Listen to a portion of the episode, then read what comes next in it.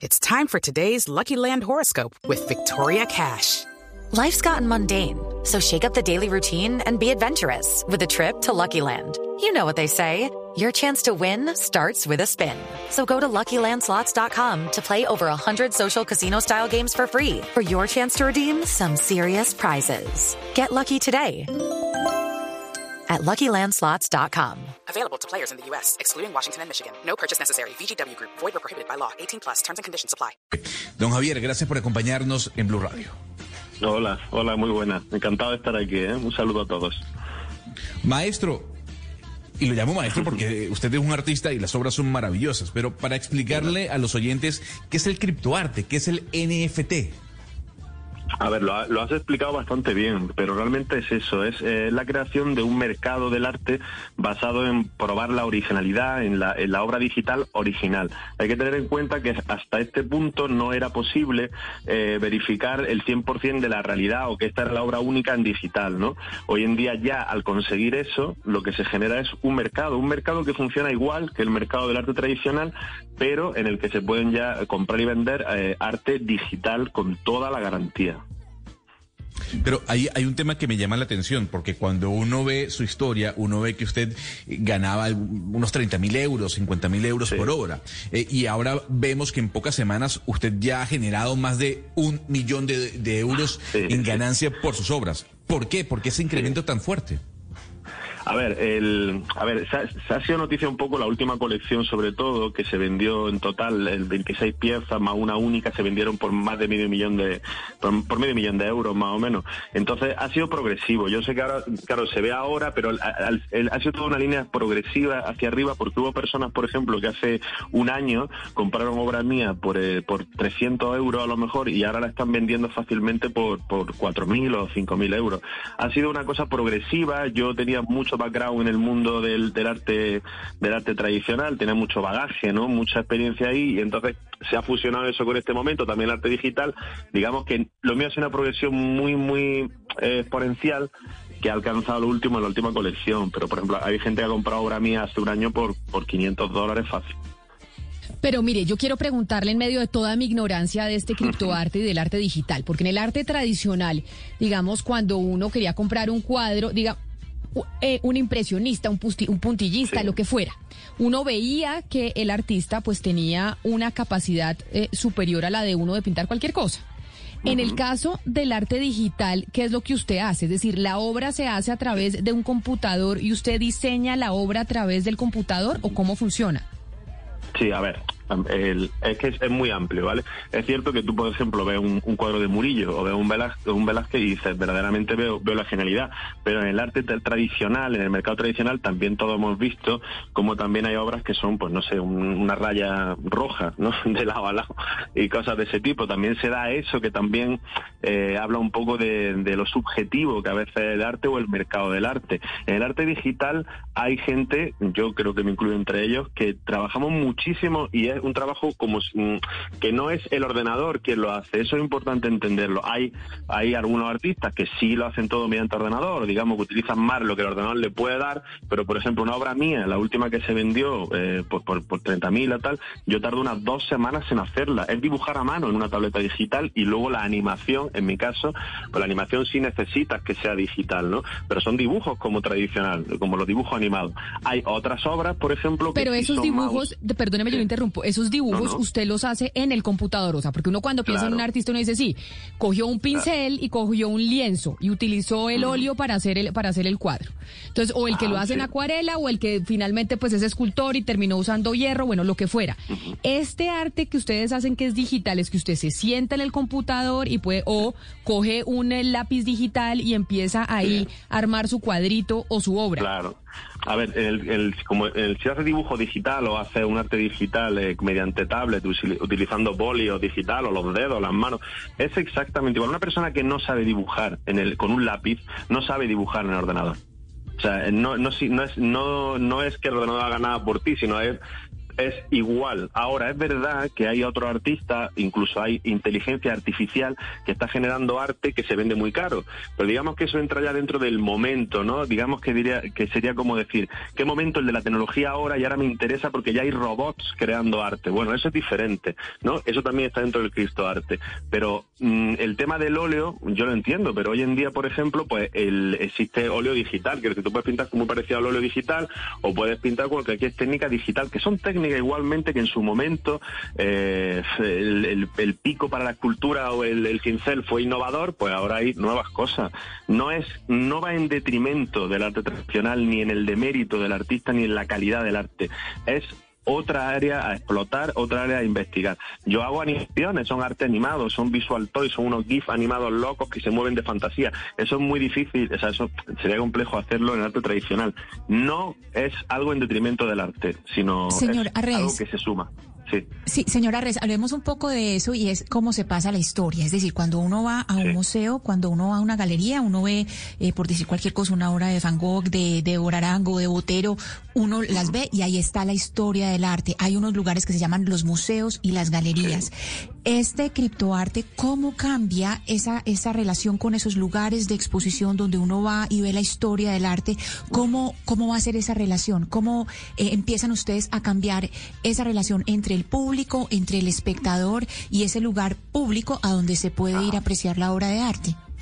Vale, los museos tradicionales o el museo físico va a habilitar y va a seguir proyectando en salas, proyectando el arte digital y ese lugar público en el que todos vamos a poder ver cómo el arte evoluciona, las grandes obras, eh, va a ser viable. De hecho, va a ser más fácil con el tema digital poder ver diferentes obras en el mundo, ya que la logística es más sencilla, para la obra digital es más fácil bueno, enviarla, etcétera.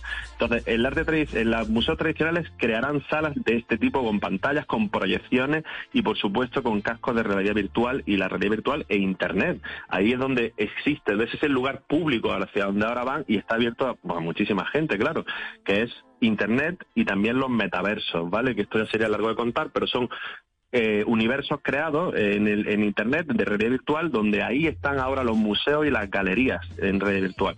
Las visitas con tu casco es algo muy del futuro, pero está ya aquí llegando y se visitaría de esa manera, como una realidad virtual, como Matrix, ¿no? Sí, señora Res, pero hay una preocupación en el mundo artístico y es un poco, y está relacionado con lo que pasó ayer con el señor Elon Musk que decidió vender, pues desautorizar que se compraran carros Tesla con Bitcoin por el impacto ambiental. Tengo entendido que los NFT también consumen una cantidad de energía porque pues dependen de los blockchains. ¿Ustedes cómo ven esto? ¿Si piensan que esta clase de movimiento podría llegar a ser sostenible en un mundo que todos los días está pidiendo reducir la huella ambiental? Mm.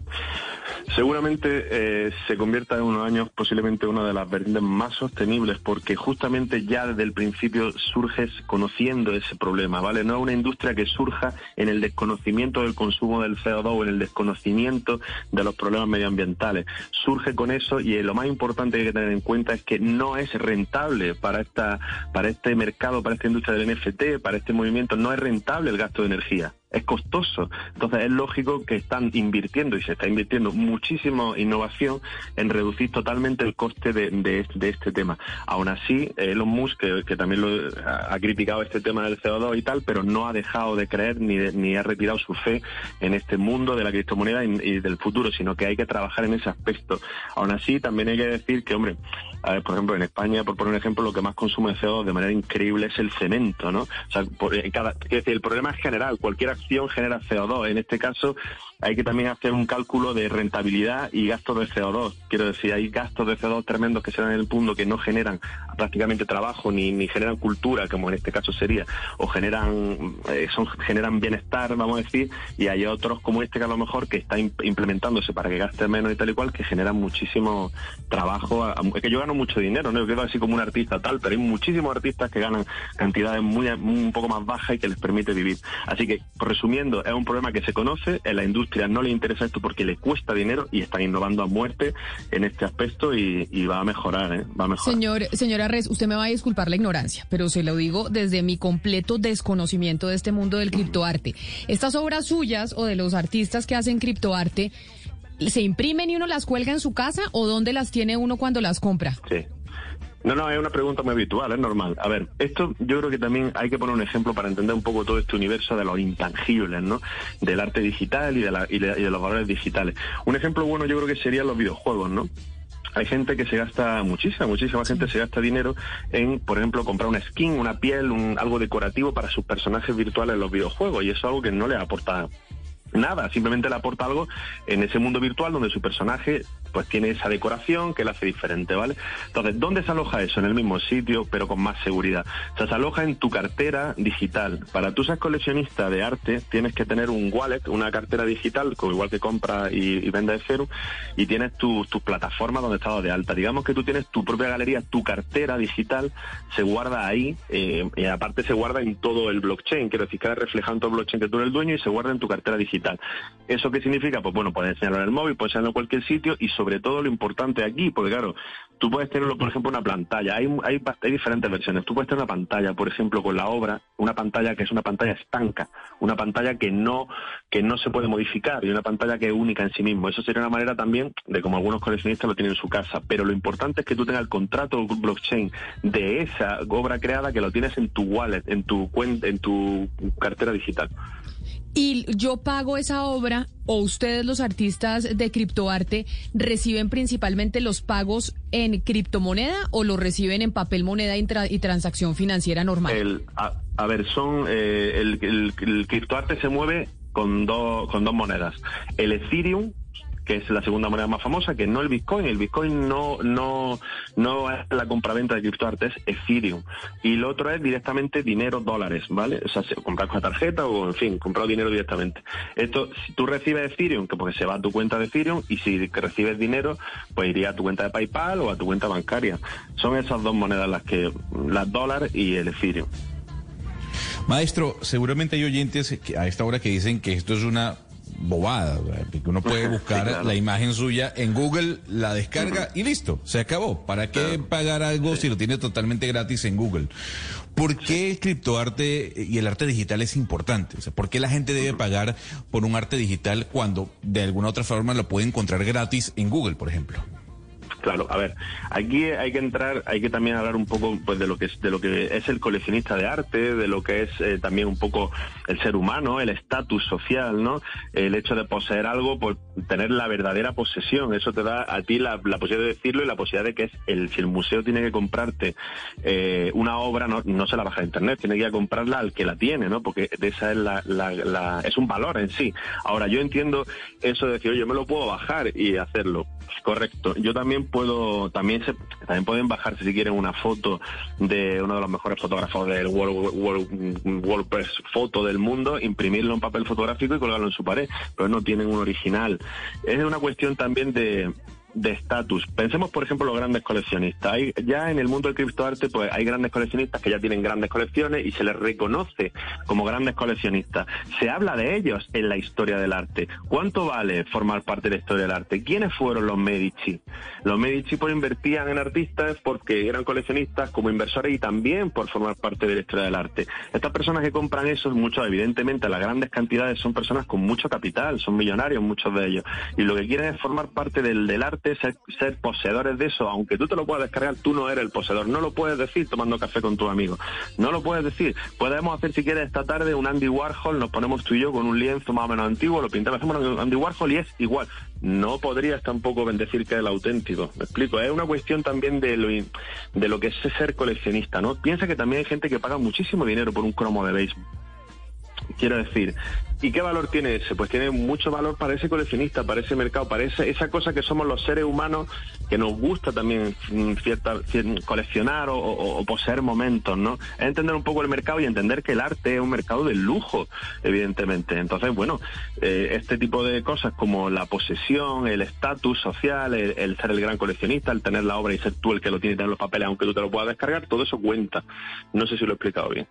Creo que... Se, señora Res, pero uno también, usted nos mencionaba, usted nos mencionaba a los Medici, los Medici también eran mecenas. ¿Hoy hay mecenas sí. del criptoarte? Claro que sí, claro que sí.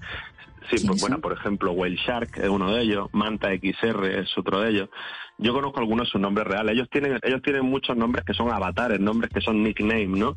Eh, pero en la plataforma, el banco y todo sí saben quién son. Quiero decir, no son, no es algo opaco, pero sí, sí, hay grandes. Por ejemplo, Manta XR es, es un, un, coleccionista que, que, ha generado hace poco un proyecto que ha involucrado a 66 artistas. Yo, uno de los más importantes, junto con Hakatao y dos o tres más, pero un montón de artistas medios y bajos que le ha hecho ganar muchísimo dinero y gracias a él y a sus proyectos y a todo su dinero y todo, nos mantiene a, nos, ha, nos, ha, creado varios artistas, nos mantiene, o sea, vamos, que sí, que sí, que hay mecenas completamente. West Coast Bill, Crypto 888, esos son, esos son grandes mecenas. Todo un mundo, un mundo en el que estamos eh, aprendiendo y conociendo este mundo digital. Pablo Fraile, un español, también gran coleccionista, Pablo Fraile, un gran coleccionista también, por ejemplo, ¿no?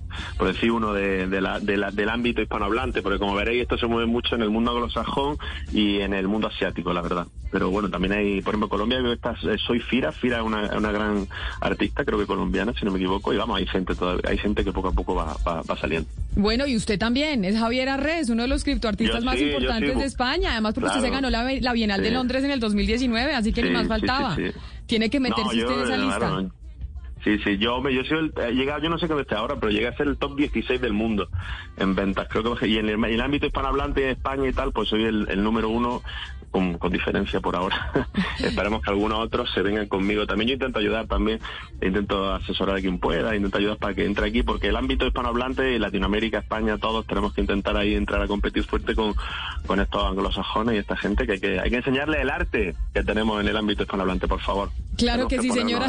Señora Resmil, gracias por habernos atendido el día de hoy, habernos enseñado sobre criptoarte. Sí, sí, sí. sí. yo encantado, gracias. Y estaba hablando de música antes, que he escuchado. Poner camarón mañana, poner flamenco. ah, bueno. Mañana ponemos flamenco en honor a usted, claro que sí. Ahí, ahí, ahí, un abrazo grande y mil gracias. A vosotros, encantado, un placer. Un saludo a todos. Step into the world of power, loyalty and luck. I'm gonna make him an offer he can't refuse. With family, cannolis and spins mean everything. Now, you wanna get mixed up in the family business. Introducing The Godfather at ChumbaCasino.com. Test your luck in the shadowy world of The Godfather slot. Someday, I will call upon you to do a service for me. Play The Godfather now at ChumbaCasino.com. Welcome to the family. No purchase necessary. VGW Group. Void where prohibited by law. 18 plus. Terms and conditions apply.